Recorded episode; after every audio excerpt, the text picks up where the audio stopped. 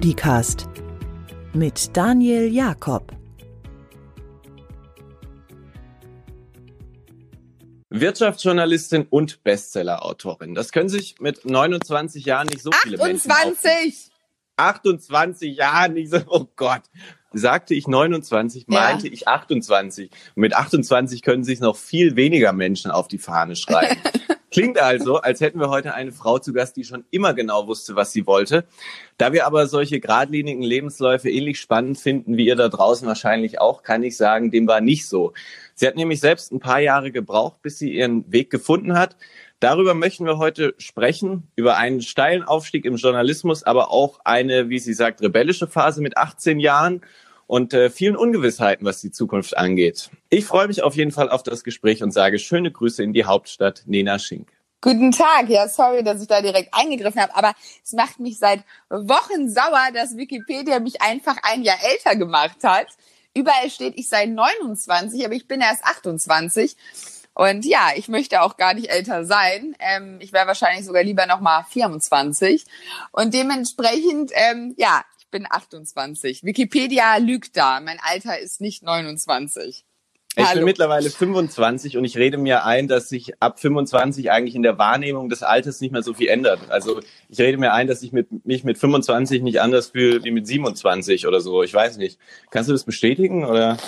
Ähm, ich glaube, dass ich mich, also ich fand jetzt 28 zu werden dann doch noch mal was anderes. Also ich finde, jedes Jahrzehnt hat ja immer so Phasen, so 21, mhm. 22, 23, da ist man dann Anfang 20, 26, 27, so Mitte 20, aber 28 und 29 ist dann schon so Ende 20 und ich mag die 20er ganz gerne, auch wenn sie ein sehr emotional herausforderndes Jahrzehnt sind und deswegen bin ich auch gerade gerne noch 28 und habe noch ein bisschen bis zur 30 hin, aber Wikipedia wird mich ja dann ein Jahr eher schon 30 machen.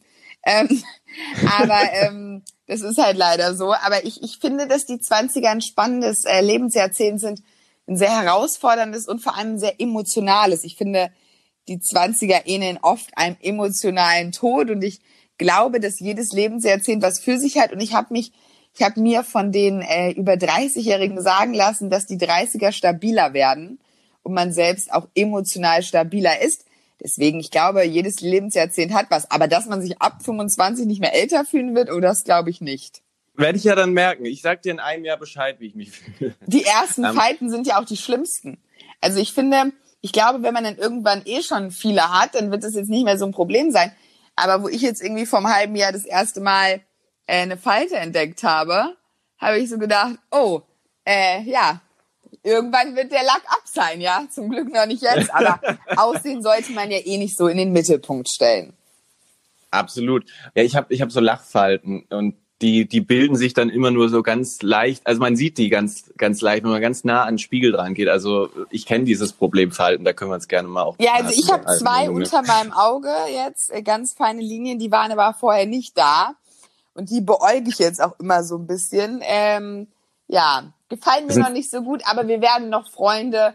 Also ich bin jetzt nicht die Erste, die zum Beauty Dog rennt mit 28. Da halte ich nicht so viel von. Da sind wir mal gespannt. Also jetzt wissen wir auf jeden Fall, dass du 28 ja, bist. Sehr gut. Aber wir wollen ja noch ein bisschen mehr über dich ja. sozusagen herausfinden. Und äh, das tun wir zu Beginn immer mit fünf wirklich schnellen Fragen. Okay. Nina, sag mal, 99 Luftballons oder Sternenhimmel? 99 Luftballons. Wie sieht das beste Frühstück der Welt aus? Käsebrötchen. Stichwort rebellische Phase. Hast du mal was geklaut? Nein, noch nie. Wie oft schaust du in den Spiegel, bevor du das Haus verlässt? Oft. Ähm, ich bin schon eitel. Und äh, letzte Frage. Was war dein Abi-Motto? Oh Gott. Oh Gott, das weiß ich gar nicht mehr. Oh Gott. Wann war oh, das denn? 2012 habe ich Abi gemacht. Aber ich fand das Abi-Motto von uns damals so dermaßen daneben, dass ich es mir auch gar nicht gemerkt habe. Abikini, knapp, aber passt schon? Nee, ähm, ich, äh, ganz ehrlich, ich weiß es nicht mehr. Ähm, es war auf jeden Fall ein totales schreckliches Motto. Ähm, ich weiß es aber nicht mehr. Das, ich glaube, ich war auch in der Phase viel zu viel mit mir selbst beschäftigt als mit meinem Abi-Motto. Ähm, ich habe keine Ahnung. Daniel, das tut mir sehr leid. Ich kann dir mein Abi-Motto nicht sagen. Also musst du mir jetzt eine andere Frage stellen als letzte. Okay, dann, dann warte mal spontan. Kaffee oder Tee? Tee. Ich trinke niemals Kaffee. Oh, spannend. Ja. Okay, dann, dann lass uns doch mal zur 18-jährigen Nena ja. zurückkehren. Du hast gesagt, du warst da sehr mit dir selber beschäftigt. Ja. Ähm, wie meinst du das? Ich glaube, dass, dass ich hatte halt wirklich ähm, in meinen Teenagerjahren, ich glaube, mein Vater hat alle grauen Haare aus der Zeit von mir bekommen. Ähm, ich glaube, dass ich eine sehr, sehr rebellische Phase hatte und ähm, ich war ein richtiges White Child, ja sehr mit mir selbst beschäftigt, sehr mit meinem ersten Freund beschäftigt, die erste große Liebe, die ein Jahr umhaut. Ja, mich hat sie auf jeden Fall damals umgehauen. Und ähm, ich habe extrem viel Schule geschwänzt. Und ähm, die Jahre zwischen 16 bis 18 haben eigentlich wenig mit der Nena zu tun, die ich vorher war und die ich seitdem bin. Ich bin extrem zielstrebig, ich bin extrem ehrgeizig.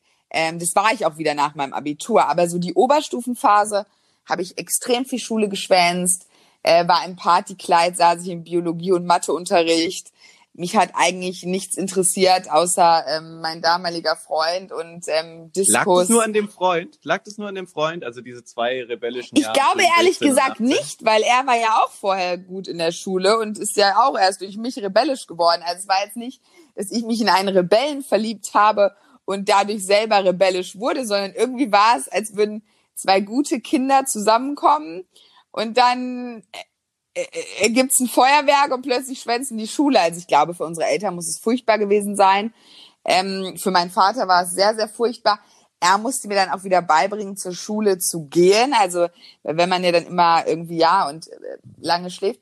Und ich war da wirklich auch richtig schlecht in der Schule ähm, in diesen in diesen zwei Jahren. Ähm, und ich glaube, ich habe mein Abitur auch äh, meinem Vater zu verdanken, der mich dann da durchgepeitscht hat. Ich hatte so viel Mathe-Nachhilfeunterricht, dass es gekracht hat. Aber ich würde heute nicht sagen, dass es cool ist, die Schule zu schwänzen oder dass ich cool war auf meinen High Heels, im Partykleid, im Bio- und Matheunterricht oder ich weiß nicht, ich saß mit meinem damaligen Freund bei Starbucks, ähm, während die anderen in der Schule waren und fand es cool, aber es war überhaupt nicht cool. Also heute würde ich sagen, jeder, der in der Schule gut ist und gut in der Schule aufpasst, ist tausendmal cooler als die Rebellen. Ähm, das, das Lebensmotto You only live once ist total beschissen, ja. Also yeah äh, you only live once ist Bullshit. Wenn du in deinen 20ern dir nicht irgendwas aufbaust beruflich, irgendwann ist der Zug abgefahren. Und ob du dann noch mit 35 you only live once geil findest, weiß ich nicht. Deswegen, ähm, äh, ja, also ich war immer extrem ehrgeizig, bin es auch heute und war es immer außerhalb dieser zwei Jahre. Ob ich diese rebellische Phase, das Schulschwänzen, die Mörderhai jetzt in der Schule, das äh, noch angetrunkene im Biologieunterricht sitzen gebraucht habe, weiß ich nicht. Auf jeden Fall würde ich, glaube ich, mein 18-jähriges Ich gerne heute in den Arm nehmen, äh, in ein Kleid stecken, die Schminke abmachen, die High Heels aus und in den Unterricht schicken und ihr sagen, dass, dass es ihr noch peinlich sein wird. Ich habe ja danach in Maastricht studiert. Da war ich übrigens auch wieder gut in der Uni und sehr fleißig, aber äh, in Maastricht sind mir dann natürlich auch meine Mathelücken aufgefallen. Und ich würde heute jedem sagen, der noch zur Schule geht, ähm, es ist so toll, was einem da geboten wird. Und also ich bin auf meine rebellische Phase jetzt nicht stolz. Weißt du, was ich so rückblickend so spannend finde? Wenn man mal bis zur achten Stunde Schule hatte, so bis 15.30, da war ja der Tag gelaufen. Ne? Ja. So, also du kommst so heim und denkst so, boah, 15.30, wie können die mir das antun? Also ähm, ich, ich klinge jetzt ja auch schon wie ein Opa, aber, aber ist wirklich schön. Aber was mich mal interessieren würde, war es dann wirklich dein Vater, der dich sozusagen wieder auf die richtige Spur geführt hat oder gab es so ein, so ein Hallo-Wach-Erlebnis? Weil du hast ja gesagt, mit 18 ja. irgendwie hast du da deine Zielstrebigkeit wieder zurückbekommen. Nee, ich glaube, dass es schon auch viel mein Vater war, weil ich glaube, da braucht man auch Eltern, und ähm, vorher war es immer oft meine Mutter, die sich um unsere Schule gekümmert hat. Die konnte aber dann nicht mehr nach meiner rebellischen Phase. Und ähm, ich glaube, da musste man dann jemand härteren haben. Und es war definitiv mein Vater, ähm, vor dem wir, glaube ich, auch noch mehr Respekt haben. Aber in sehr guter Weise, wenn, wenn Papa was sagt, obwohl er unser bester Freund ist. Also er mag gar nicht hören, wenn ich sage, wir haben so viel Respekt vor ihm. Aber ich glaube, wir haben Respekt vor ihm, was er auch in seinem Leben aufgebaut hat und wie er ist. Und ähm, er ist aber auch unser bester Freund und es war schon witz wichtig. Ähm, ja, also äh, sein Mitarbeiter hat mich dann auch zwischenzeitlich zur Schule gefahren und mein Vater hat dann mit der Lehrerin dauernd telefoniert und es war schon wichtig. Ich glaube, es ist wichtig, dass Eltern auch erziehen und es ist wichtig, dass Eltern auch mal sagen, so bis hierhin und nicht weiter. Der hat dann zum Beispiel mal meinen Handyvertrag gesperrt. damit ich nicht mehr telefonieren kann mit meinem Freund und mit meinen Freundinnen und so. Also er war schon hart auch manchmal. ähm, ähm, und es war aber wichtig und ich bin ihm heute sehr dankbar und ich würde sagen, mindestens 50 Prozent meines Erfolges, den ich heute habe, habe ich definitiv meinem Vater zu verdanken. Nicht nur wegen der Zeit damals, sondern weil er an mich geglaubt hat, als ich Journalistin werden wollte. Er hat es auch finanziert. Ich meine, das muss man ja auch sagen. Studium ist nicht billig. Journalistenschule verdient man auch kaum was. Und er hat immer daran geglaubt. Und ähm, ich glaube, dass es wichtig ist, Eltern zu haben, die an die eigenen Träume glauben. Und deswegen, ja, Lobeshymne auf meinen Vater, aber er ist schon ein ziemlich cooler Mann. Darf auch jeder neidisch sein, der ihn nicht als Vater hat. Daddy Schink. Ich ja. hoffe, du hast das gehört. Er ist ein Hero. Ähm, mich würde mal interessieren, auch wieso Maastricht und äh, wieso dann auch die Kombo aus äh, Wirtschaft, Recht und internationale Beziehungen. Hat Wikipedia da auch wieder gelogen? Nein, nein, das? nein, Hat, das stimmt. Haben Sie da recht? War das eher eine Laune raus oder war da mit 18 schon eine konkrete Vision von Journalismus da? Ich wollte immer Journalistin werden. Ich kann mich an keinen Zeitpunkt erinnern, außer vielleicht so mit sieben, wo meine Freundin und ich Model oder Schauspielerin werden wollten. Ähm, aber danach wollte ich immer Journalistin werden und ganz früh. Und ich glaube, dass das das größte Glück eigentlich meines Lebens ist, dass ich immer wusste, was ich wollte. Weil wenn du ein Ziel hast, kannst du darauf hinarbeiten, außerhalb der zwei rebellischen Jahre. Aber ansonsten kannst du auf dieses Ziel hinarbeiten. Und ich wusste immer, äh, was ich will. Und ich wusste auch ganz früh, dass ich zum Beispiel zum Handelsblatt will. Und ähm, ich glaube, dass es wichtig ist, für einen selbst zu wissen. Und ich würde auch jedem jungen Menschen, der es nicht weiß, den Rat geben, überleg dir, was du willst.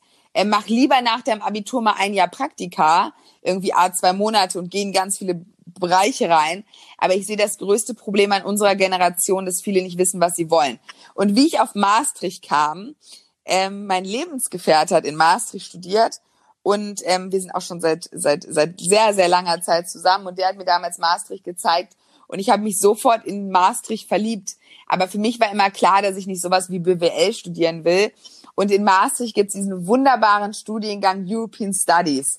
Der heißt in England Philosophy, Politics and Economics. Das ist ein Hybridstudiengang, wo man Jura, Philosophie und Wirtschaft und Politik hat. Also ich glaube, Wikipedia hat Politik also vergessen. Wieder ein Fehler von Wikipedia. Aber Politikkurse hat man auch. Und es ist ein, ich, also ich habe so, deswegen bereue ich vielleicht auch, dass ich in der Schule mein Abi-Motto nicht mehr kenne und so wenig meine Schulzeit eigentlich genossen habe, weil ich eher damit beschäftigt war, erwachsen zu sein oder erwachsen zu spielen und in Clubs zu gehen. Ich habe meine Uni-Zeit vom ersten bis zum letzten Tag geliebt. Ähm, ich habe jeden Unterricht geliebt, jede Vorlesung. Ich habe meine Professoren geliebt.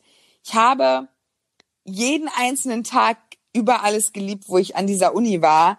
Und ich bin zum Beispiel, das ist halt so toll, das System da. Ich wollte nicht auf eine deutsche Uni in diese riesigen Hörsäle mit Tausenden von Leuten. Ich wollte eine Uni, die klein ist. Und in Maastricht hat man, ähm, ich hoffe, wenn ich zu weit gehe, unterbrech mich bitte. Ich neige zu Monologen, geh einfach da rein dann, bitte. Ähm, ja, ich höre dir gerne zu, okay. alles gut. Aber geh ruhig rein, wenn ich zu viel rede. Also Du beantwortest eigentlich meine Fragen, das ist ganz gut. Ich muss ja eigentlich nur zack, zack. Oh nein, zack, das mal, ist fürchterlich, ja. es soll ja ein Gespräch sein.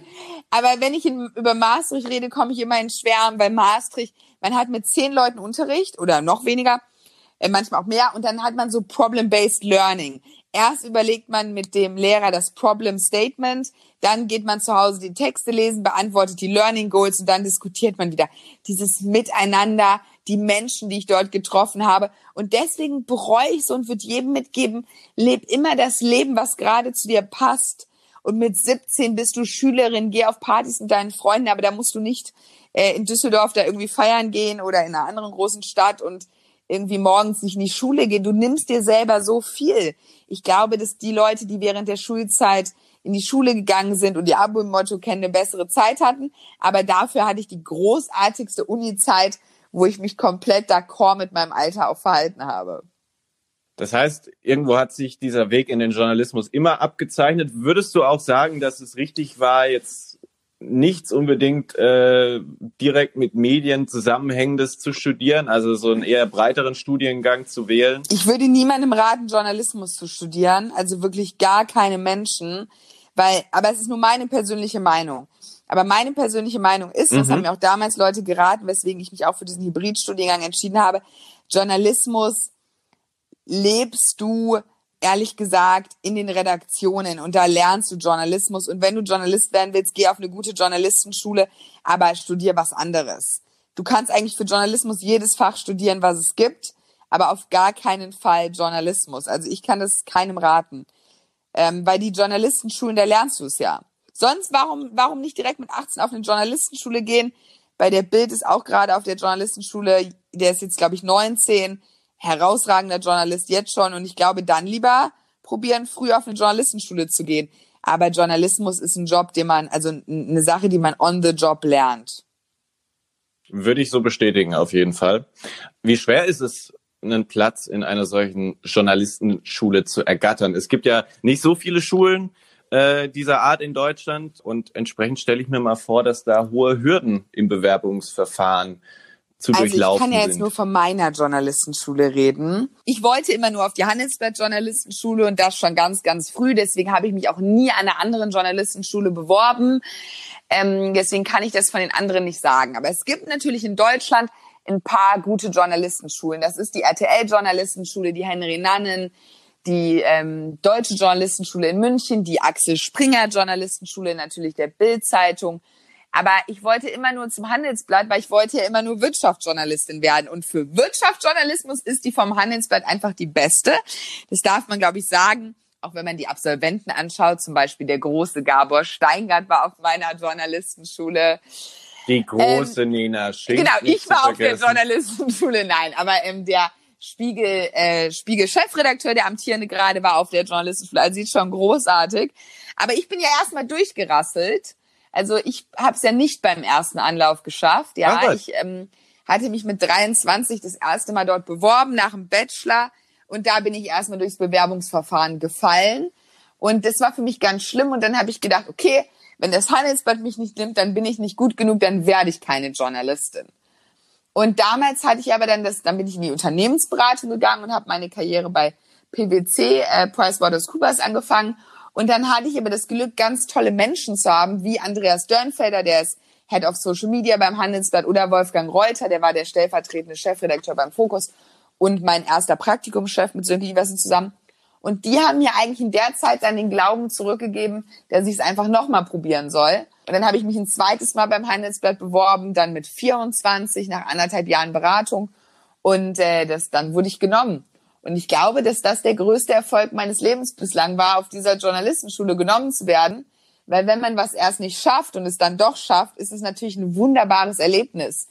Und ähm, beim Handelsblatt arbeiten super intelligente und großartige Journalisten. Und wenn die einen dann nehmen und für würdig erachten, diese Schule zu besuchen, und Peter Bross ist, also jeder, der Journalist werden will, eine Affinität für Wirtschaft hat, sollte sich diese Schule mal angucken es gibt ja mittlerweile auch sehr viele äh, Quereinsteiger, die dann irgendwie so ein bisschen mit Social Media äh, starten und dann irgendwie reinrutschen oder eine freie Mitarbeit haben und dann einen Vollzeitjob äh, beginnen. Du würdest aber weiterhin sagen, so ein Weg über die Journalistenschule ist ich schon Ich frage mich immer, warum ist unserer Generation Bildung und Ausbildung so unwichtig?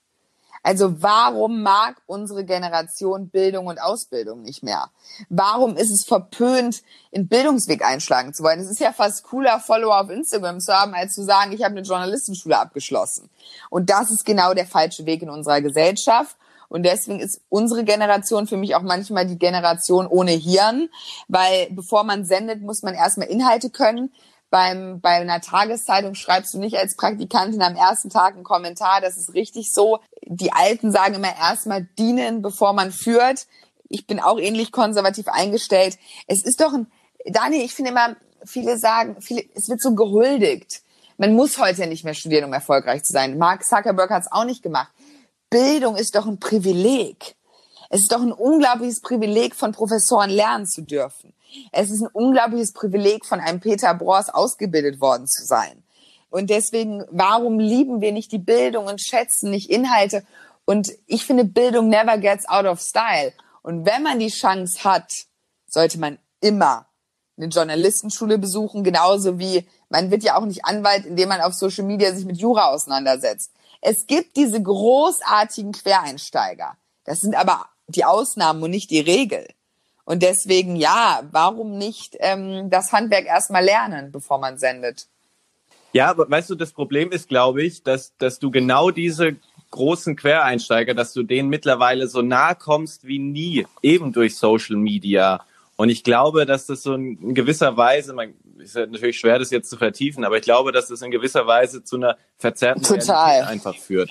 Dass man eben sieht, okay, also wenn ich einem Menschen ja permanent folge, dann entwickle ich irgendwie eine Beziehung zu diesem Menschen, ob ich das jetzt will oder nicht. Und dadurch überlege ich mir doch auch, hey, wenn der das hinkriegt, warum soll ich das nicht auch hinkriegen? So, also ich glaube schon, dass, dass durch Social Media, dass da, dass da dieses. Dilemma sitzt und dass dadurch vielleicht auch dass dieses Thema Ausbildung so ein bisschen in den Hintergrund gerückt ist. Jetzt schauen wir uns mal die größten zehn Influencer hier in Deutschland an. Ich kann sie nicht aufzählen, aber wo steht denn da Ausbildung im Vordergrund? Also so, weißt du, ich glaube, da ist so ein bisschen das Problem. Absolut. Und das ist das Schlimme. Jetzt warst du ja, Ja. beim Handelsblatt, dann Ja. bei der Bunten, jetzt bist Ja. du bei der Bildzeitung. Drei Stationen innerhalb von vier Jahren, Nee, nachdem nicht nach- fertig warst. Nicht nachdem ich Warum so fertig viele? war. Ähm, ich habe in- im Januar 2017 auf die Journalistenschule vom Handelsblatt gekommen. Dann war ich anderthalb Jahre Volontärin, dann war ich ein Jahr Reporterin. Dann hat mich, dann bin ich zur Bunten gegangen. Also ich, ich, ich lebe nie nach Jobs, ich lebe nach Menschen. Und an der Bunten hat mich ähm, Robert Pölzer gereizt, der Chefredakteur. Oder lass es mich anders erklären. Die Jobs gleichen ja der Liebe. Und äh, für mich auf jeden Fall, ja. Oh. Und äh, zum Beispiel, ich hatte das Glück, schon mit 18 Jahren den Mann meines Lebens zu treffen. Da musste ich also nicht groß ausprobieren. Und mein erster Freund war meine Jugendliebe. So, also die Jugendliebe und die Erwachsenenliebe hatte ich dann irgendwie schon mit 19 Jahren abgeschlossen und mit dem zweiten bin ich bis heute zusammen und mittlerweile auch verlobt. Und beim Job war es so, das Handelsblatt war meine große Jugendliebe und es wird sie auch für immer bleiben. Die Jugendliebe gibt es bekanntlich nur einmal im Leben und ich bin ja auch nicht ganz weg vom Handelsblatt. Ähm, es gibt ja alle zwei Wochen auf Instagram das Format Berlin Tag und Macht von mir, Andreas Dörnfelder und Franka Lehfeld von RTL. Und zu dritt machen wir alle zwei Wochen auf Orange bei Handelsblatt dieses Berlin Tag und Macht, wo wir für junge Leute Wirtschaft und Politik einfach erklären. Und es ist in meinen Augen ein ganz, ganz großartiges Format. Und ähm, ja, also ich bin, ein bisschen bin ich ja noch beim Handelsblatt. Und während ich bei Bunte war, habe ich auch noch meine Kolumne Nenas Welt für das Jugendportal geschrieben. Aber ja, also das Handelsblatt ist die große Jugendliebe. Vielleicht kehrt man auch noch mal zu seiner Jugendliebe zurück. Das weiß man ja nie im Leben. Aber ist ganz, ganz eng ähm, mit mir verbunden und verwachsen. Die Bunte hingegen war die klassische Einjahresbeziehung, die man auch nicht missen möchte. Es war die Schockverliebtheit in das Medium, in wie der Chefredakteur agiert hat, So das Toxische. Nee, toxisch war es gar nicht. Weil nee, das sagt man ja gar häufig. nicht. Nee, das war's nicht. Sondern es war eher so die Schockverliebtheit, dann ist man in den Alltag gekehrt, ist vielleicht zusammengezogen, ich bin nach München gezogen und das war, es war eine schöne Einjahresbeziehung, ich habe viel gelernt, aber zu mehr hat es damals in dieser Konstellation auch nicht gereicht, so. Und dann habe ich das Angebot von der Bild bekommen. Ich glaube, das war auch immer ein Glück, Moment, lass uns da wieder ein Ja. Bild zeichnen, Okay, bitte. Lass uns also da wieder ein Bild Bild ist, zeichnen, okay, wenn wir, ja, wenn wir also über die Bildzeitung reden. Handelsblatt Jugendliebe Ist- ist die so- ähm, ähm, äh, bunter klassischer Jahresbeziehung und bei der Bild habe ich jetzt gerade die Hoffnung, ähm, dass sie meine große Erwachsenenliebe wird und was man auch sagen muss, da hatte ich auch immer Glück, ich habe mich ja nicht beworben. Ich habe mich nicht bei der Bild beworben und ich habe mich Genau, ich wurde wurdest von der Bild abgeworben. Das bedeutet natürlich auch, ähm, ich glaube manchmal, wenn man dann viele Chancen bekommt, wie äh, bei der Bunten wurde mir auch das Angebot gemacht und bei der Bild wurde ich jetzt abgeworben. Ähm, bei der Bunten damals, als ich meine externe Station dort gemacht habe und dann hat die Bild mich abgeworben und ich glaube, wenn man Chancen kriegt, muss man sie auch ergreifen. Aber, und das muss man auch sagen, ich wäre kein Mensch, das sieht man ja an meinem Liebesstatus. Wenn ich hundertprozentig glücklich wäre, würde ich auch gehen. Also auch wieder vergleich, würde ich nicht gehen. Also auch wieder vergleichbar mit der Liebe, Daniel. Wenn ich 100% happy gewesen wäre damals bei der Bunten, hätte die Bild ja keine Chance gehabt, mich zu daten. Ich hätte nicht gedacht, dass ich so viel über die Liebe heute lerne. Na, wie läuft das ab, wenn man, äh, wenn man von Bild Ich weiß nicht, abgeworben wie es wird? abläuft, wenn man vom Bild abgeworben wird, aber ähm, also ich kenne ja jetzt nicht jeden Fall, aber eigentlich ähm, ja, ähm, eigentlich ist es generell so, man kriegt ein Angebot ähm, und dann überlegt man sich, ob man das macht. Das ist im Journalismus ja auch nicht anders als in anderen Firmen. Jemand kommt auf dich zu, macht den Angebot und du sagst ja oder nein. Und äh, das ist jetzt bei Bild auch nicht anders. Also da fliegt jetzt nicht der Chefredakteur mit dem Helikopter durch die Gegend und wirft dir das Angebot aufs Dach, ja, auch wenn man das vom Bild vielleicht vermuten könnte. Das ist ein ganz normaler Prozess, der auch eigentlich nichts Glamouröses an sich hat. Ähm, wie lange ich gebraucht habe, um Ja zu sagen? Hm, also ich, ich, ich habe mir das nicht so leicht gemacht, weil ich bei Bunte so schnell da, also obwohl, nee, habe ich auch nicht. Bei Bunte bin ich nach dem Angebot erstmal zurückgegangen für ein Jahr und dann erst gekommen ich mache mir das nie leicht, weil ein Jobwechsel ist ja auch immer ein Wagnis. Ein Jobwechsel ist immer, ich, ich, ich bin ja nicht in Düsseldorf und ich glaube, so ein Jobwechsel ist einfach, wenn man in seiner Heimatstadt ist, bei seinen Herzensmenschen. Aber ich bin für Bunte nach München gezogen und für Bild bedeutet es auch wieder nach Berlin zu ziehen. Und mein Vater hasst das und sagt, warum bleiben alle Freundinnen von Nena in Düsseldorf und warum muss nur Nena immer wegziehen, ja. Aber ich wusste nach München, dass die Zeit noch nicht reif war, zurückzukehren. Und das ist, glaube ich, ein Ratschlag, der viel wichtiger ist, als wie genau der einzelne Ablauf jetzt mit der Bildzeitung war. Man muss mutig sein und ich bereue es eigentlich, dass ich bis 23 immer nur in Düsseldorf und Maastricht geblieben bin. Ich habe gestern den DAX-Vorstand von Adidas Kaspar Rohrstedt interviewt in Herzogenaurach und da haben wir auch darüber gesprochen, dass Mut und Risiko ist eigentlich der Schlüssel zum Erfolg und auch zum Glück. Und ähm, ich bin ich bin jetzt seit 1. Oktober da, Oktober, November, Dezember, Januar, also erst dreieinhalb Monate. Ähm, es fühlt sich aber schon viel länger an, weil so viel passiert ist. Und ich bin mittlerweile, bislang bin ich unglaublich happy. Und ich empfinde das auch als Ehre für einen Journalisten und Visionär wie Julian Reichelt arbeiten zu dürfen. Das ist der Chefredakteur bei uns. Kennen wahrscheinlich viele aus der Amazon Prime Doku, aber auch mit einem Paul Ronsheimer, oder mit allen möglichen. Klaus Strunz ist jetzt gerade der Chefredakteur Bild Live geworden, ein unfassbarer Journalist. Klaus Strunz habe ich seit ähm, der Kanzlerdebatte damals immer verfolgt und ähm, ja beobachtet oder auch ein Hans Maar, der berät Bild.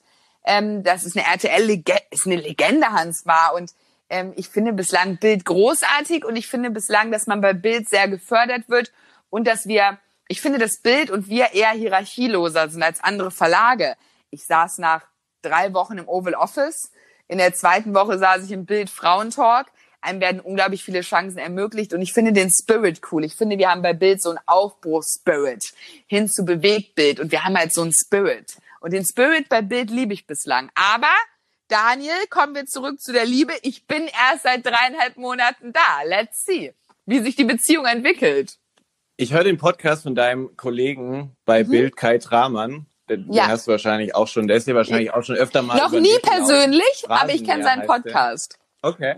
Ja. Ausgesprochen gut, muss ich sagen. Einer der besten Podcasts, die wir hierzulande haben, in meinen Augen. Da gibt's eine schöne Kategorie, das Bildbashing, in der die Gäste der Bild mal die Meinung Dann mach du das dürfen. doch jetzt, Daniel, ähm, hier zu mir. Mm, ich mag an der Bild, dass ich mich sehr schnell mhm. informieren kann und äh, ich mag an der Bild auch die Schnelligkeit, die innerhalb der, der Redaktion ist. Also ähm, das ist ja, glaube ich, auch in dieser Amazon-Doku relativ gut raus. Hat sie dir gut gefallen? Also Newsroom-Konzepte. Äh, ich ich habe sie, ich habe sie tatsächlich nur durch ah, okay. Erzählungen. Ähm, ich habe sie selber ja. noch, nicht, noch nicht geschaut. Was mir dann vielleicht äh, manchmal nicht gefällt, mhm dass es einerseits eben diese, diese Schnelligkeit gibt, die, die relevanten Themen angesprochen werden, dann aber auch wieder so Themen bedient werden, wo ich mich frage, muss man, muss man darüber Beispiel? jetzt berichten? Also, ähm, wenn man, wenn man jetzt mal im Sportbereich bleiben, mhm. wie sehr sollte ich Menschen darauf anfixen, dass sie Faktor XYZ aus dem Privatleben eines Fußballers äh, wissen. Findest du, wir sollten die Interessen der Leser begrenzen? Findest du, wir dürfen entscheiden, was Leute zu interessieren hat als Journalisten?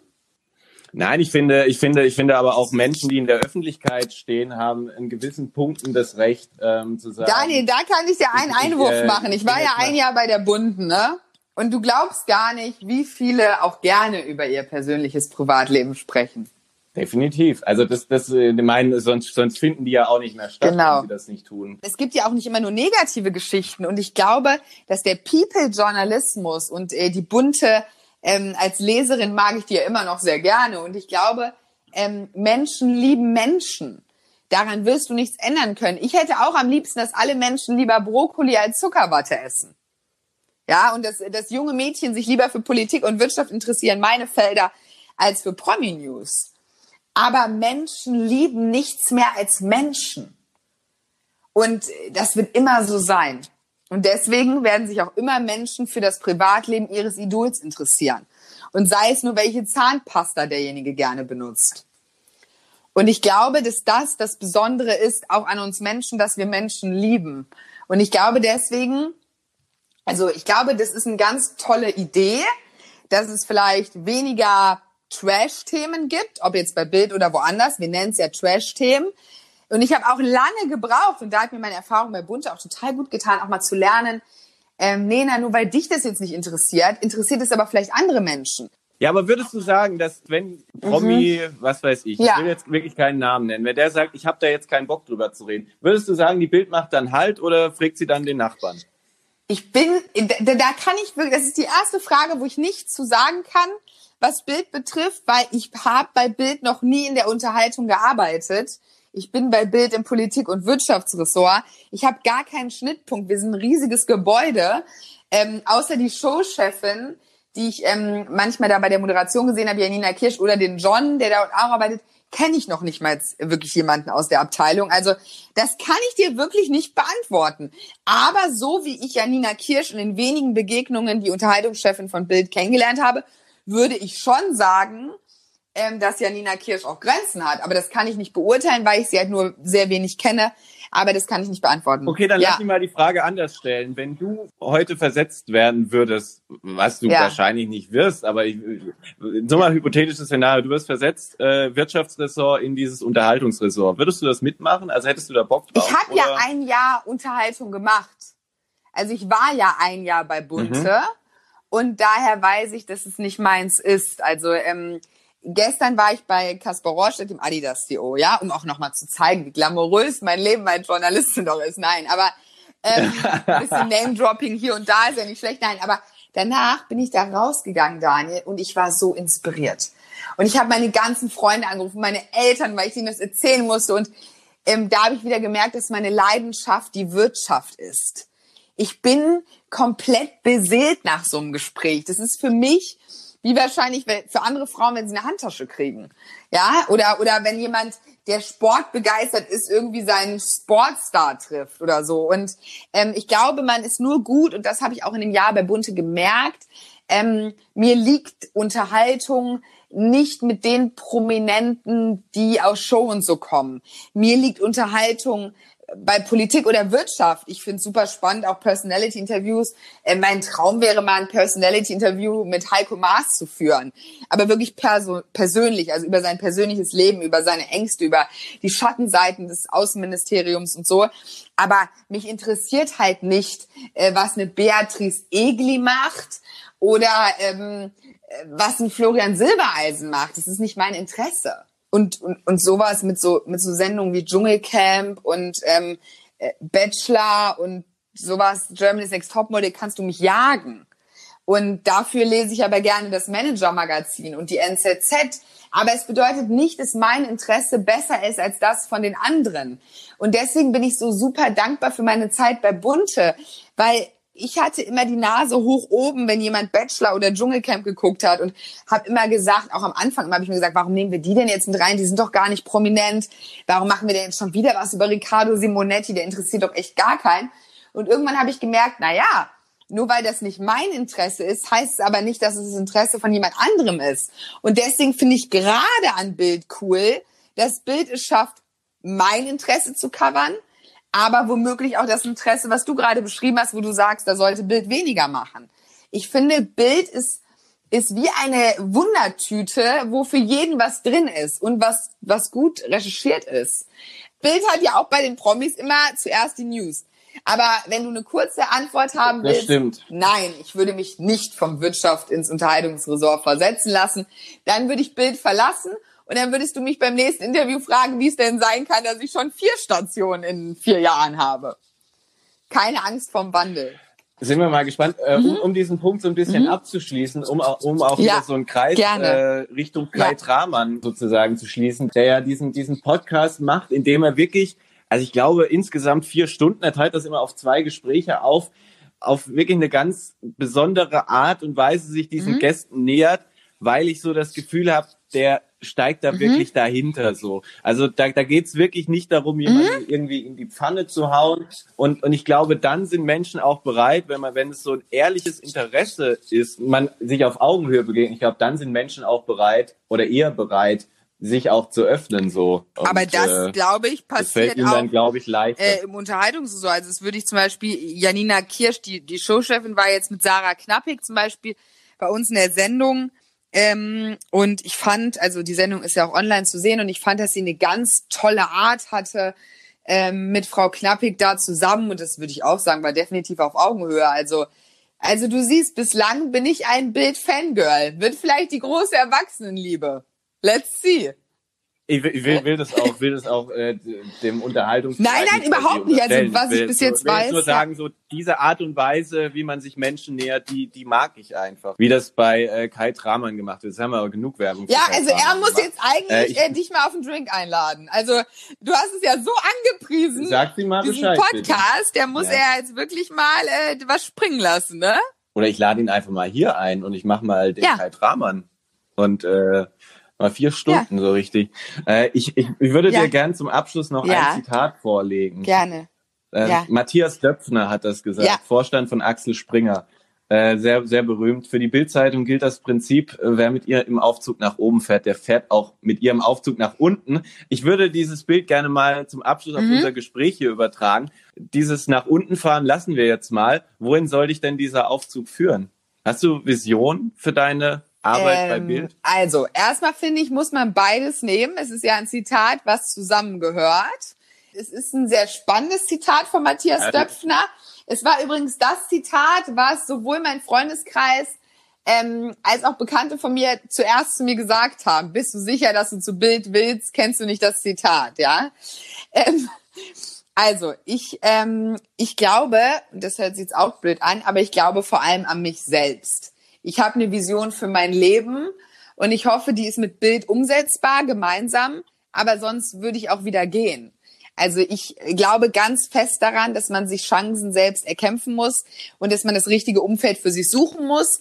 Derzeit ist es für mich Bild, aber das bedeutet nicht, dass, also ich finde bislang toll, also eine Vision, weil du willst ja wahrscheinlich praktische Beispiele haben. Eine Vision ist definitiv das Moderieren. Ich habe jetzt letzte Woche äh, eine Woche die Nachrichten bei Bild moderiert. Das hat mir große Freude gemacht. Ich würde sehr gerne sehr viel mit Klaus Strunz und Hans Maar zusammenarbeiten, weil ich glaube, dass man von den beiden einfach unfassbar viel lernen kann. Das sind einfach Fernsehlegenden. Und deswegen, ich will sehr, sehr viel Bewegtbild bei Bild machen.